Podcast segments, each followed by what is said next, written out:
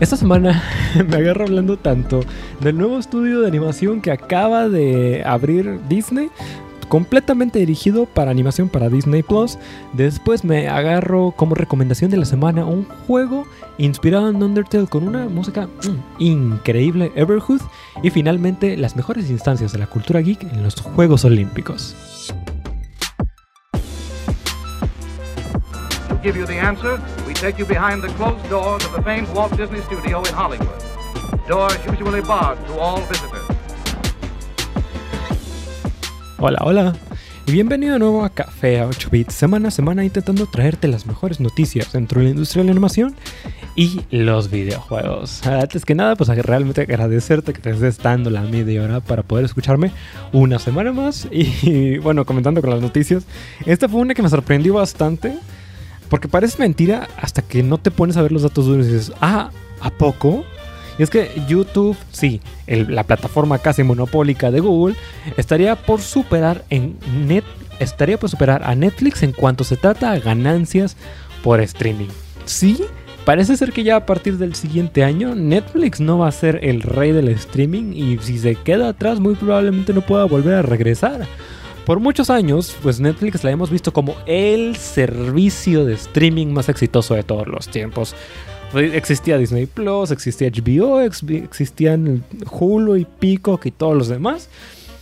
Pero ellos eran una migaja en comparación a Netflix. Netflix era el gigante. Y parece ser que muy, dentro de muy poco tiempo todo esto esté por completo a cambiar. Y es que aparentemente YouTube está por superar a Netflix en cuanto se trata de ganancias por streaming. Y ya no faltaría mucho para que lo superen. De acuerdo con Bloomberg, YouTube ha generado alrededor de 7 billones de dólares en ventas, en ventas de espacios publicitarios en tu plataforma durante el más reciente trimestre de este año lo cual pues es un incremento de 84% en comparación con el año pasado y casi el doble en comparación a ganancias comparado con el 2019. Y se espera que para el siguiente año este modelo de negocios de YouTube supere en ventas al servicio de suscripción de Netflix. Está pisándole los, talones, está en nada de superarlo. Y estoy segurísimo que una vez que YouTube lo supere, Netflix se va a quedar atrás y no va a poder volver a recuperarse. Y es que realmente durante años Netflix se había coronado como el campeón indiscutible del streaming. No había otra. Y desde, que Disney le empezó a meter varo duro a su plataforma, Netflix poco a poco ha estado perdiendo su brillo cada vez más y con ello sus suscriptores contra competidores como Hulu y HBO que lentamente intentan como mantener su pie en el mercado y mantenerse competitivos de como de lugar. Todo esto pues tiene mucho más sentido, tiene mucho más sentido que Netflix esté perdiendo espacio en comparación a YouTube. Si consideramos que Netflix desde que inició este año ha estado anunciando una y otra vez que ha estado perdiendo constantemente suscriptores en los Estados Unidos, cosa que es bastante rara realmente, porque pese a que Netflix no esté sacando ninguna gran producción durante ese mes o durante ese trimestre, Aún así, la gente había suficientemente contenido interesante como para que la gente en su mayoría se quedase, se quedase suscrita al servicio, pero parece ser que al menos en Estados Unidos eso ya no es suficiente para tener dos, tres cosas interesantes alrededor del año, ya no es suficiente como para que te mantenga, te mantenga interesante. Y desde que empezó la pandemia, mm, YouTube se ha estado disparando, al igual que Steam, las ventas de Steam, se está disparando, pero por completo. Entonces, Sí, yo le creo al, este, el periodista de Bloomberg, este Lucas Shaw, que estaría pensando, estaría poniendo como pronóstico que si ahorita ya le está pisando los talones, ya se espera que para el siguiente año YouTube arrase por completo a Netflix. Curiosamente, no a través de YouTube Music y no a través del este, servicio de YouTube Premium, sino a través del servicio, a través de la publicidad pura y dura tradicional para todo mundo. Y continuando con nuestra sección de si algo puede salir bien, muy probablemente vaya a salir mejor. Y es que Disney anunció su nuevo estudio de animación en Vancouver, el cual estaría 100% dedicado para series para Disney Plus. Y es que mientras que Walt Disney Animation Studios continúa expandiendo su lista de proyectos para Disney Plus, intentando meterle cosas a la plataforma, el director Clark Spencer, quien fue productor para Encanto y Zootopia, anunció durante la semana la apertura de una nueva instalación, en esta ocasión en Vancouver. El nuevo estudio se centraría en trabajos de series de larga duración y en proyectos especiales creados exclusivamente para la plataforma digital del ratón. Comenzando en esta ocasión con la apertura de la nueva serie musical de calidad de largometraje Moana, la cual originalmente se tenía esperada que saliese para finales de este año, sin embargo se retrasó y hasta ahorita se viene anunciando que se estrenaría junto con el nuevo estudio. Este anuncio es increíblemente bueno dependiendo de cómo lo veas. Porque, bueno, por un lado, por fin se está viendo que ahora sí Disney le está metiendo para la plataforma. Sin embargo, lo que más me preocupa de todo esto es que es bastante obvio que son dos subdivisiones completamente separadas o diferentes entre Disney, entre la subdivisión de series para Disney Plus y la subdivisión de series para Disney Channel. Porque por un lado, pues ya anunciaron que Disney Channel Disney XD ya los iban a borrar del mapa, ya los iban a, eliminar. Sin embargo, pues todas las series que están teniendo ahorita pegue dentro de su canal, es, yo lo considero una verdadera lástima que se pierdan por completo y que en vez de continuarlas a través de la plataforma, o sea, migrar lo que ya tenían de Disney Channel y pasarlo a Disney Plus, dijeron, no, ¿sabes qué? Borrón y cuenta nueva.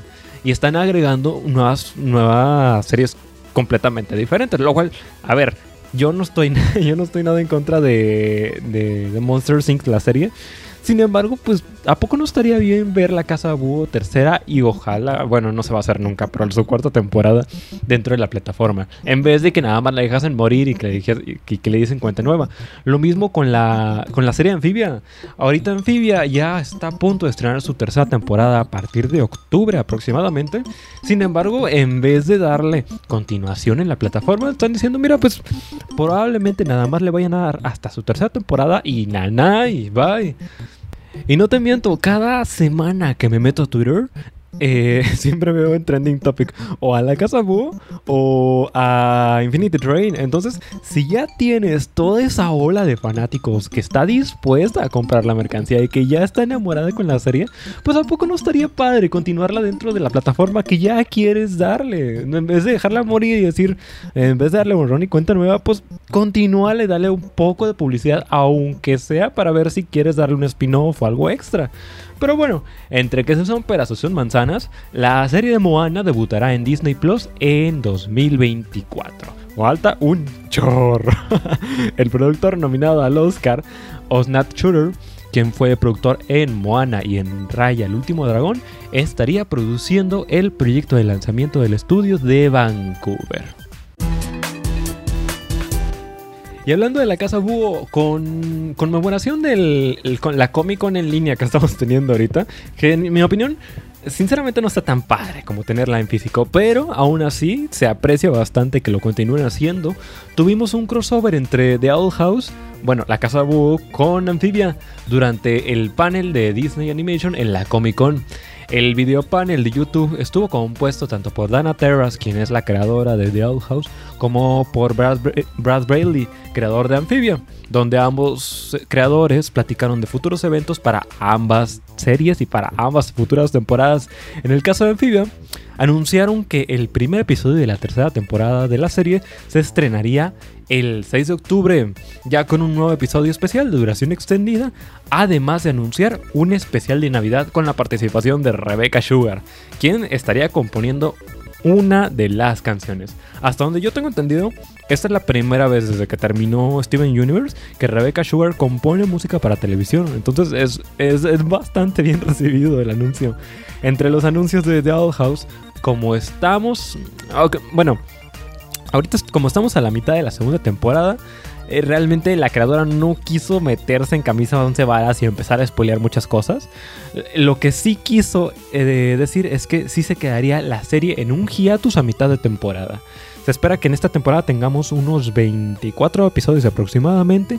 Y si mal no me acuerdo, ahorita estamos como en el 7-8. Entonces pone que en unas otras dos semanas se quedarían hiatus y esperarían regresar con más episodios para partir de octubre aproximadamente. y, lo, lo, mejor de todo esto es que no solamente nos están anunciando, sí, desde ahorita vete preparando porque hay un hiatus, sino que afortunadamente el hiatus no va a ser tan imposiblemente largo como era como eran los tiempos oscuros en, en, Steven Universe, donde ocurrió un hiatus de la nada. Y bien, gracias, ni cuando te dijeran cuándo iba a regresar la serie. La cereza del pastel durante el, el panel de la Comic Con fue sin duda el crossover que tuvimos entre Amphibia con The Owl House, donde ambos actores de las respectivas series hicieron casi casi un episodio completo al aire antes no, al aire de que sucediera entre. De qué es lo que sucedería entre si Luz y Eda se encontrarían con las ranas anfibia. Whoa, uh, giant frog people. Either that or this is the best apple blood I've ever had. Kid, are you seeing this too? Anne helps lose up. The two regard one another with awe. Another human? I don't believe this. Me neither. I'm Luz Noceda, and I am very impressed that you're walking around with one shoe. Yeah, it took some getting used to. Si eres fan de alguna de las dos series, realmente te lo recomiendo bastante, está en YouTube. Son 10 minutos y te recomiendo un chorro, pero un chorro verla. Eh, vale mucho, pero que mucho la pena. E insisto, para mí parte de la emoción de la Comic Con, junto con parte de la emoción de, de E3, no es el evento en sí, sino es la gente. Aun y cuando no estés físicamente, eh, la emoción de ver a la gente fangirlear no va a ser lo mismo que si nada más ves un video grabado. es increíble ver cuando, por ejemplo, estaba el panel de la Comic Con de la leyenda de Korra. Y ves a, gente hablando sobre Korrasami y los fans. ¡ah! Sí, pero emocionadísimos. O cuando van entrando a escena los actores de Zuko y de Azula. Y en ese momento donde entran a, enfrente de los micrófonos y toda la gente gritando así, ¡ah! por completo son cosas que no se pueden replicar en un video o que, o que sencillamente el hecho de hacerle preguntas y respuestas en el momento, que nada, no, no necesitas hacer la pregunta más grande del mundo, pero es divertido tenerlo. Eh, insisto, no está para nada mal que el video de la Comic Con exista, pero se pierde gran, gran cantidad de la emoción y se convierte en un comercialote de 40 minutos. Y pasando a la sección de recomendaciones. Esta semana no te traigo recomendación ni de un podcast ni de una serie. Lo que te traigo es recomendación de un soundtrack de un videojuego mm, increíble. El videojuego se llama Everhood y a grandes rasgos es un RPG musical indie con altas, pero altas inspiraciones de Undertale. Solamente que mil veces más raro. Si Undertale creías que estaba trippy, Everhood está como mil veces más arriba. En el juego controlas a el mago rojo, quien despierta en medio de un bosque desconocido y sin un brazo. Es todo lo que te explica el juego. Y, si te hablo más, sería spoilearte, créeme, sería spoilearte la experiencia. Y me encanta que como si fuese la pregunta más normal del mundo, la primera vez que inicias el juego y la primera vez que lo que abres el programa, te pregunta como si fuese la pregunta más normal del como si fuese la pregunta más normal del mundo. Oye, ¿estás, ¿estás dispuesto a sacrificar tu humanidad y tu alma a cambio de la inmortalidad? Y yo, ay no, bueno, este, hoy no fío, chavo. como si fuese lo más normal del mundo. Y si respondes que sí, te da un ending. Y si dices que no, te da un ending completamente diferente. Y al igual que Undertale, el juego recuerda todo, pero absolutamente todo todo lo que has hecho. Y eh, insisto, eh, decir que únicamente es un RPG realmente no le hace para nada justicia al juego. El juego es un WarioWare, el juego es un juego de carreras, es un juego de plataformas, es un DDR, es un Tetris, es una visual novel, es, un montón de cosas, todo junto con el factor de raro multiplicado así experimentado, exprimido hasta el mil. Sin embargo, eh, pequeño gran detallito importante. Es algo que tanto amo del juego como es difícil de recomendar.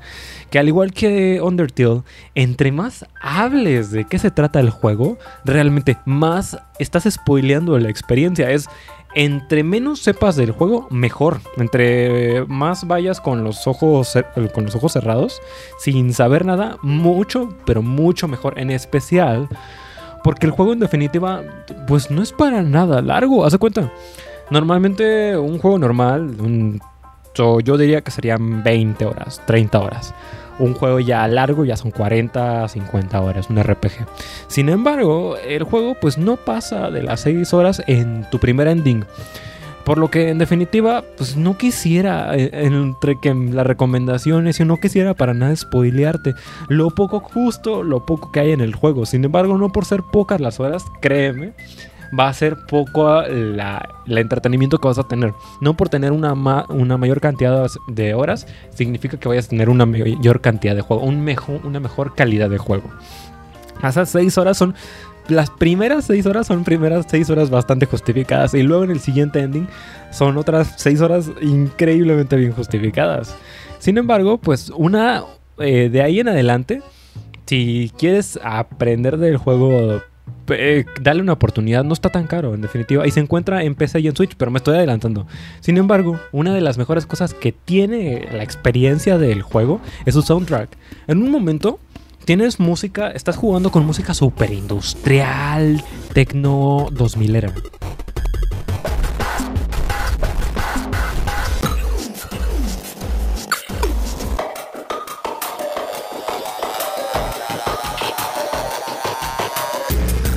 Y para el momento siguiente tienes J-Rock Popero.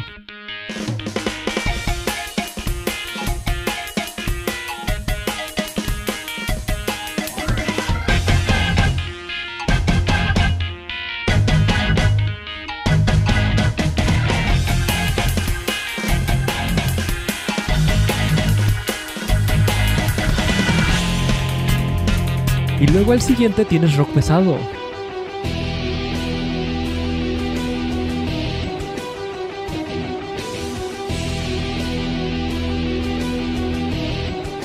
Todo para terminar al final en un chiptune del bueno.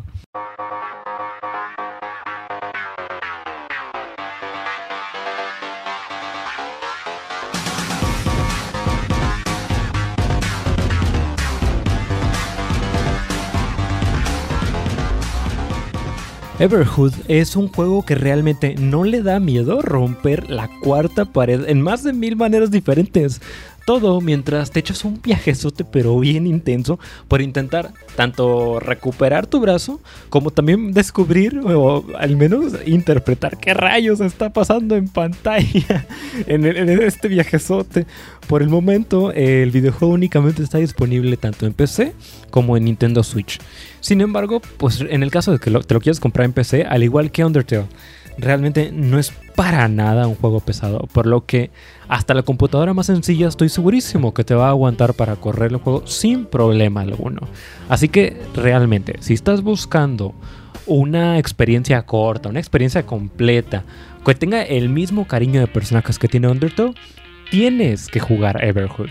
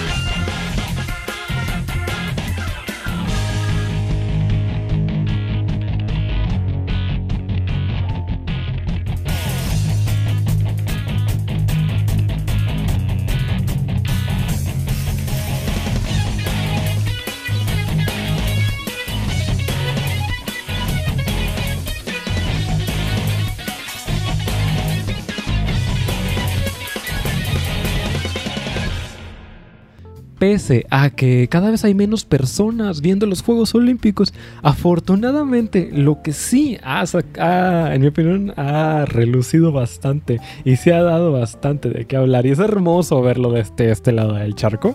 Es como la cultura geek y la cultura del anime se ha posicionado no solamente no solamente por parte de los mismos organizadores del evento, que tiene sentido que quieren mostrar anime y videojuegos en, durante música o durante openings, durante eh, algunos intermedios de, de los eventos, sino también entre los mismos. eh, tanto entre los mismos deportistas como en los mismos entrenadores que agarraron el motivo de los videojuegos y agarraron el motivo del anime y aventaron la casa por la ventana trayendo no no no me encanta que no son como como no, no llevan exageradamente su playera de Pokémon, su playera de la Trifuerza, sus cosas eh, increíblemente grandes como publicidad, que son pequeños detallitos, que no los, no los muestran así a todo mundo, pero que esos pequeños detallitos ah, sirven o al menos muestran bastante sin, sin ser como una pancarta de publicidad, al menos y, y yéndome un poquito por la tangente, al menos en mi caso, sí me da como mucho cringe ver cuando una empresa de ropa o una empresa que va a hacer un merchandising para X o Y videojuego o anime, te quiere pegar en la, en la camisa, te quiere pegar en la mochila a fuerzas el logo o te quiere pegar el, el tipo de merchandising más soso del mundo. En vez de meterle un poquito de creatividad, el más soso del mundo y pegarle el logo y pegarle el Pokémon y pegarle el Pikachu enfrente. Que, a ver, no está mal, pero creo yo que todo este tipo de, de cosas, en especial para un fan, algo mucho más sutil, algo que represente mucho más y que nada más solamente un fan puede entenderlo, sirve mucho más. Mm, Me dan muchas más ganas de comprarlo que únicamente que me estés pegando el logo de ello. Pero bueno, me, encanta que, al menos viéndolo de este, desde este lado del charco, pues la cultura geek ha dado bastante a relucir, no solamente entre los, entre los entrenadores, sino también entre los mismos deportistas. Pero vámonos por partes, porque realmente eran bastantes notas y nada más agarré como dos, tres de las importantes y las quise meter todas en la misma sección. Eh, tuvimos una entrenadora que tuvo como su amuleto de la suerte una figura de of Zelda. Tuvimos unas mexicanas quienes rindieron honor a Avatar en las Olimpiadas. Unas mexicanas que tenían en su que tenían en su espalda unos tatuajes que representaban las cuatro naciones del mundo de Avatar. Y también tuvimos una rusa, una competidora rusa que tenía, en- adivina que en su bolsillo, me encanta, este, si, si llegas a ver la imagen, me encanta cómo se tenía, mientras estaba posando una mano en la pistola porque era una competición de disparo y otra mano agarrando su amuleto de la suerte de The Witcher. Conste que esta no es la primera ocasión que al menos esta competidora se ve en los Juegos Olímpicos compitiendo con alguna parafernalia de The Witcher. Pero bueno, comenzando con la primera, ella era una entrenadora cuyo nombre es Marjorie Hills, quien reveló su amuleto de la suerte, el cual era una figura coleccionable del título de Legend of Zelda. Esta mujer de origen belga es la preparadora física y entrenadora de la competidora Nina Derwell, misma quien se llevó una medalla de oro en barras asimétricas, que se llevó a cabo la competencia a cabo el pasado segundo de agosto. Durante la celebración de su joven aprendiz, Hells mostró un amigo muy extraño de Link tocando su ocarina. Durante una breve entrevista, Marjol mencionó que la figura se la regalaron sus hijos en el 2017 y curiosamente cuatro años antes de que comenzara su competencia. De ahí en adelante lo usó como su amuleto de la suerte. Bastante, bastante hermoso, yo diría. No tanto por, no tanto porque le guste la franquicia, sino porque pues, se la regalaron sus hijos. Es como cuando te pintan o te dibujan algo y, la pegas con el imán en el refri. No tanto por si está bueno o está mal, sino porque, ay, mi vida, me, me lo hizo con todo, el, con todo el amor del mundo.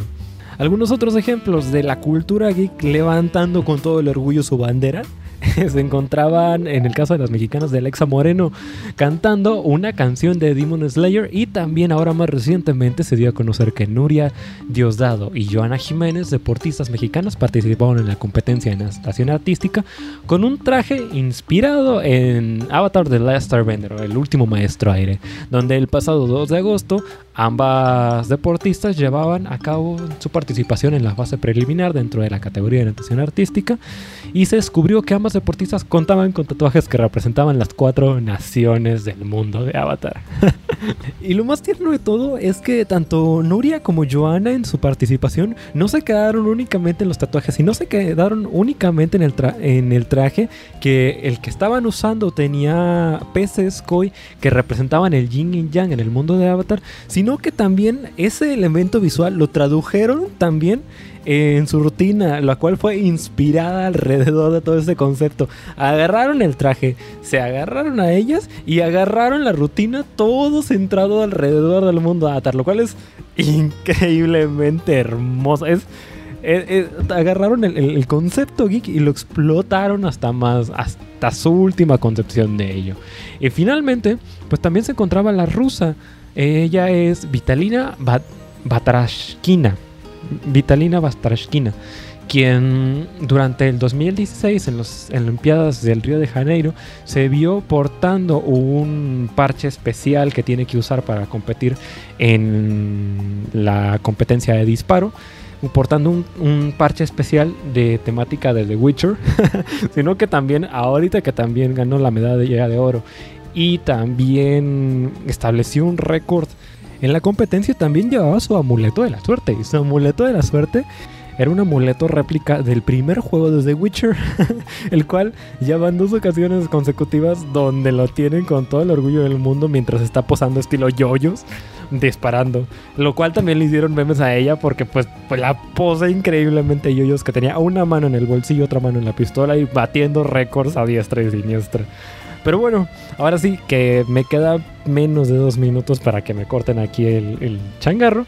Y pues realmente, si disfrutaste de esta media hora, pues nada más para decirte que este y programas anteriores los puedes escuchar en Spotify, iTunes, Anchor, Podcast FM y donde sea que te guste escuchar tu podcast bajo el mismo nombre de Café a 8 bits. Entrevistas. Eh, la semana pasada pude platicar con uno de los traductores de Panini. Y a ver si la siguiente semana puedo. No, no, no, la siguiente semana no. a ver si el siguiente mes puedo platicar con alguno de los traductores de Camite si es que me llegan a dar la oportunidad. O a ver qué, a ver con quién más. Si, si tienes a alguien interesado que digas, mira, esta persona está chida para, para, hablarle, mándame un mensaje también en las redes sociales, Facebook y Twitter, también bajo el mismo nombre de Café a 8 bits. Ahí tengo desde el primer episodio hasta pues prácticamente semana a semana, todos los voy publicando ahí. Donde sea que te guste escuchar tu podcast, ahí bajo el mismo nombre. Terminando mi Shameless Self Promotion, pues realmente te deseo un increíble fin de semana. Ojalá que ya no haga tanto calor en Monterrey, que ya está horrendo el calor aquí, aunque ha estado lloviendo y eso ya afloja un poco la cosa, ya nos reduce un poco la canícula que se va se va poniendo, yo diría que se estaría poniendo cada año peor tantito con el cambio climático. Pero bueno, ahora sí, me despido y nos vemos hasta la siguiente semana. Bye bye.